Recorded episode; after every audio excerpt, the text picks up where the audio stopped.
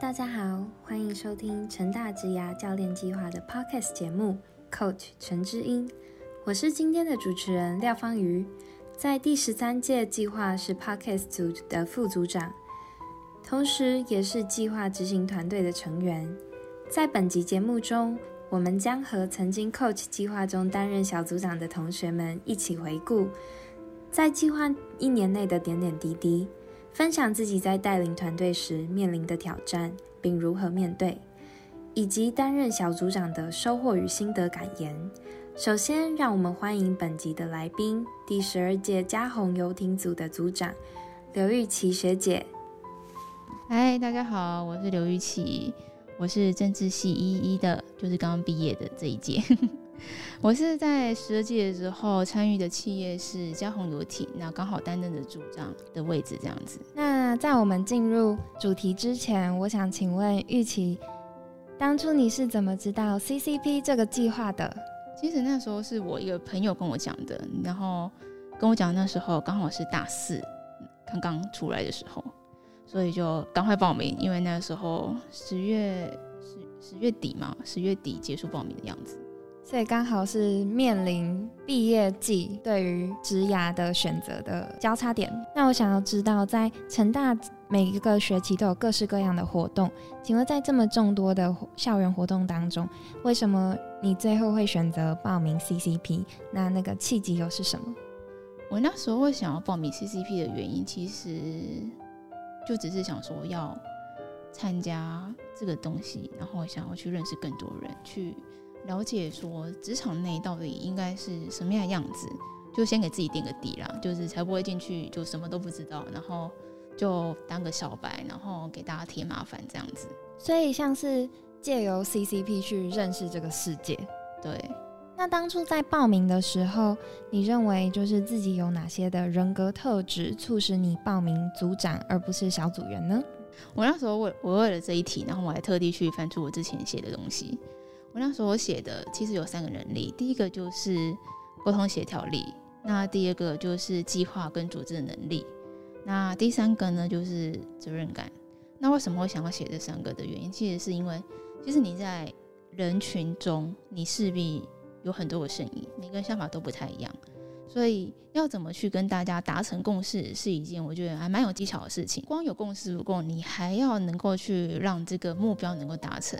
那他势必需要你的计划跟计划能力，你要怎么组织你的人跟你的想法、跟你的方法去达成这些事情？然后最重要的就是你要有责任感。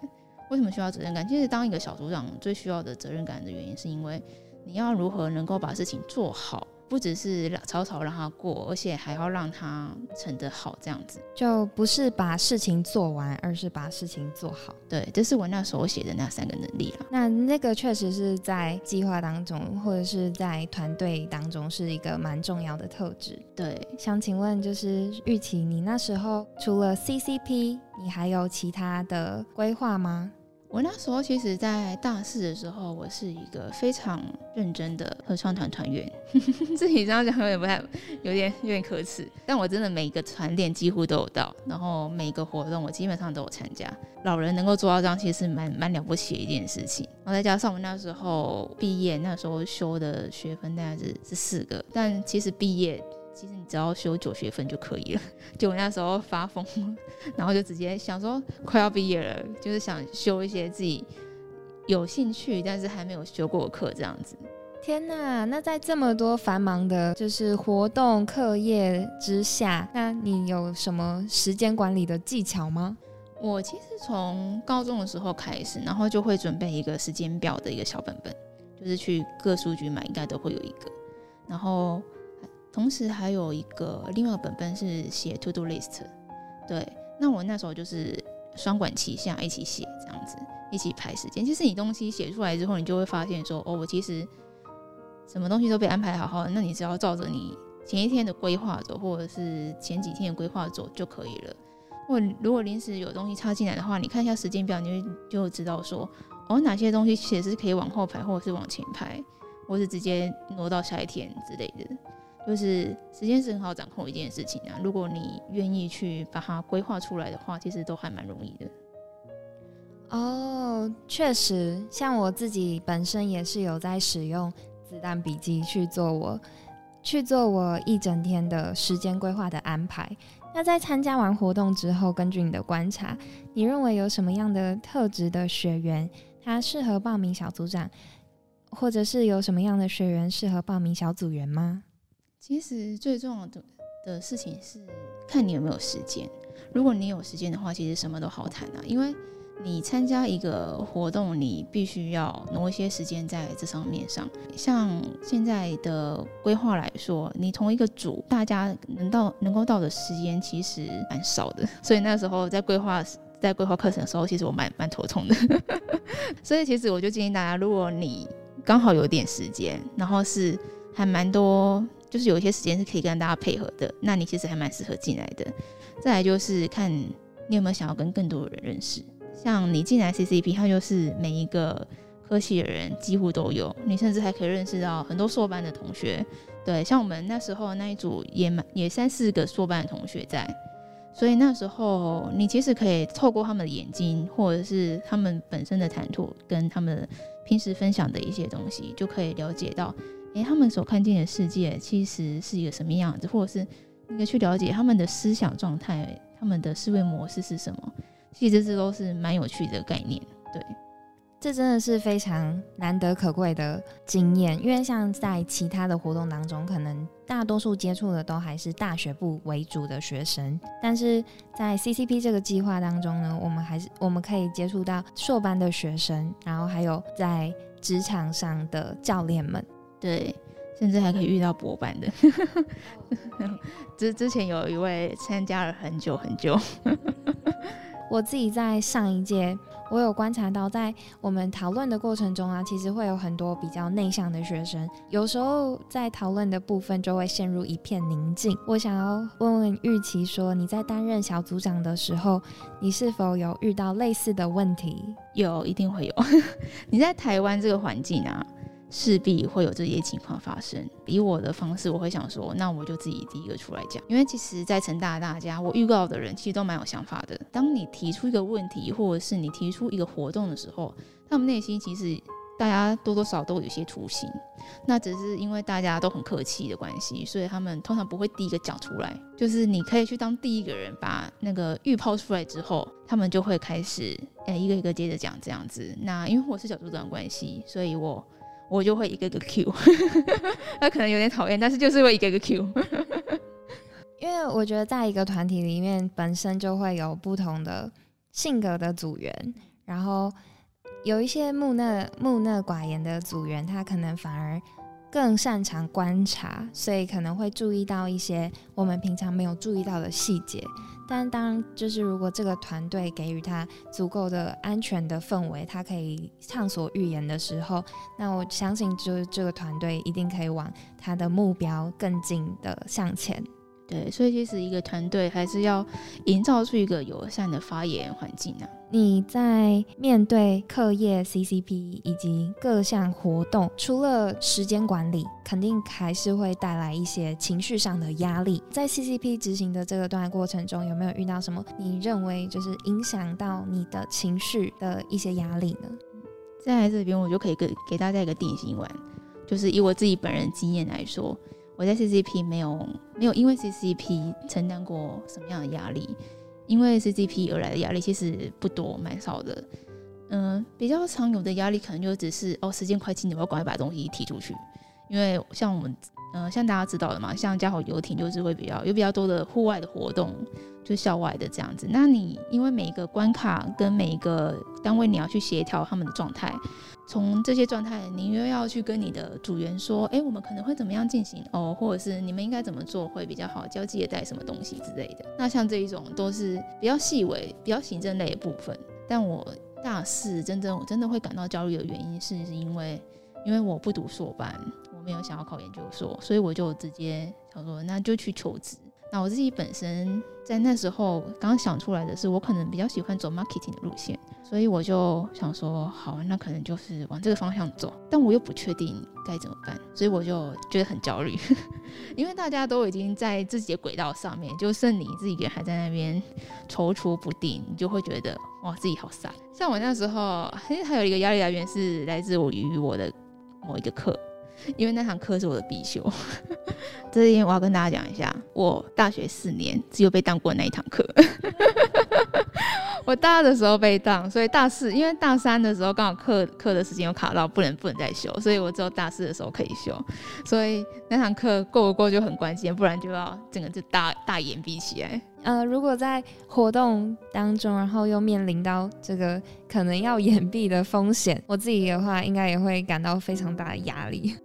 那在上完这些课程后，你认为就是 CCP 最吸引的地方会是什么呢？我觉得其实我来这边很享受的事情是交朋友，就是因为这边的人真的是各式各样，然后交人也各式各样。你能够在这边看到的人，都是你平常在戏上，或者是你可能有时候在社团也看不到的。那因为其实能够进来这边人，他都有一些特征，因为你进来。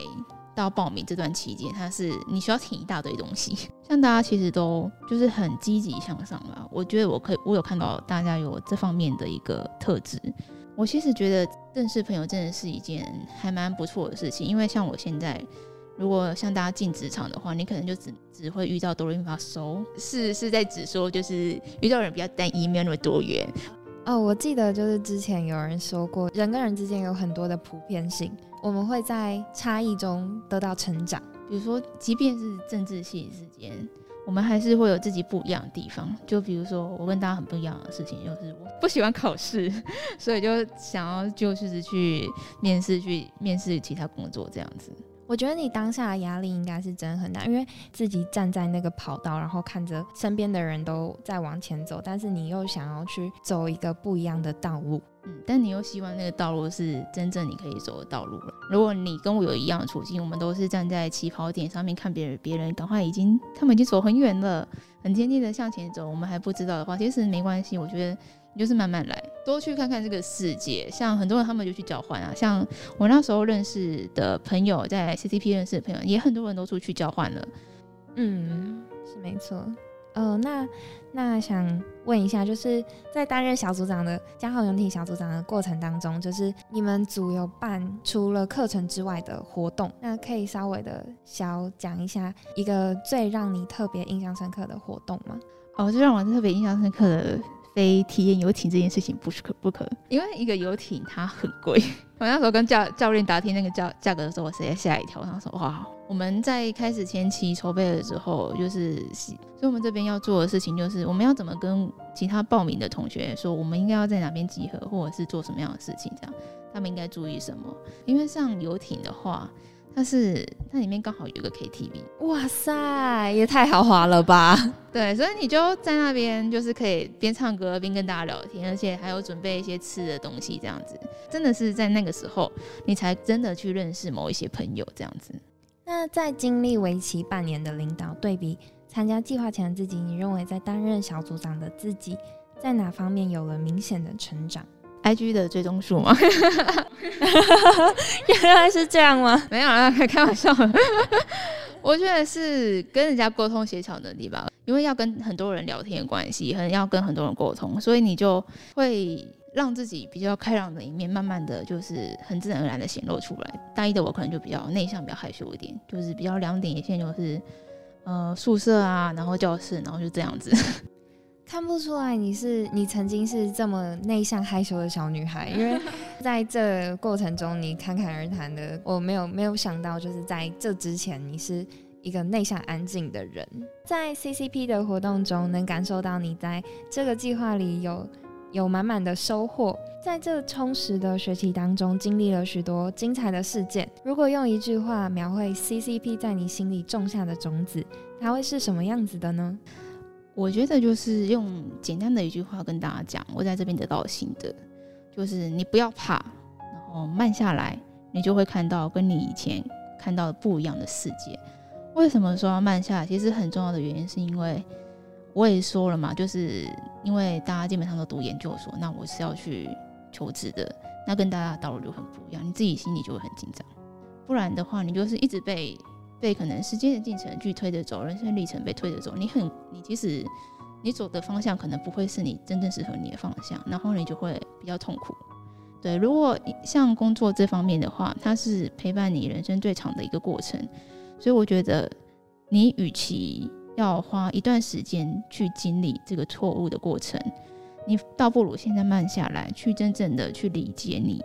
真正去了解你到底适合什么，然后去寻找它，才会比较合适。所以就是放慢角度去感受一下，什么事情对自己来说最重要，然后再去做出选择。那我们谢谢玉琪今天接受我们的访问，带给我们许多关于小组长的经验谈。分享参与计划后的转变与心得，希望今天的分享也让听众有所收获。再次感谢你今天的参与，也谢谢大家的聆听。我们是 Coach 陈之音，下次再见，拜拜，拜拜。执子之手，大手牵小手，期待每一集的 Coach 嘉宾与我们分享职能、生活阅历，也请听同学们的问题，成为陪伴着每位同学的知音。Coach 陈志英，我们下集见。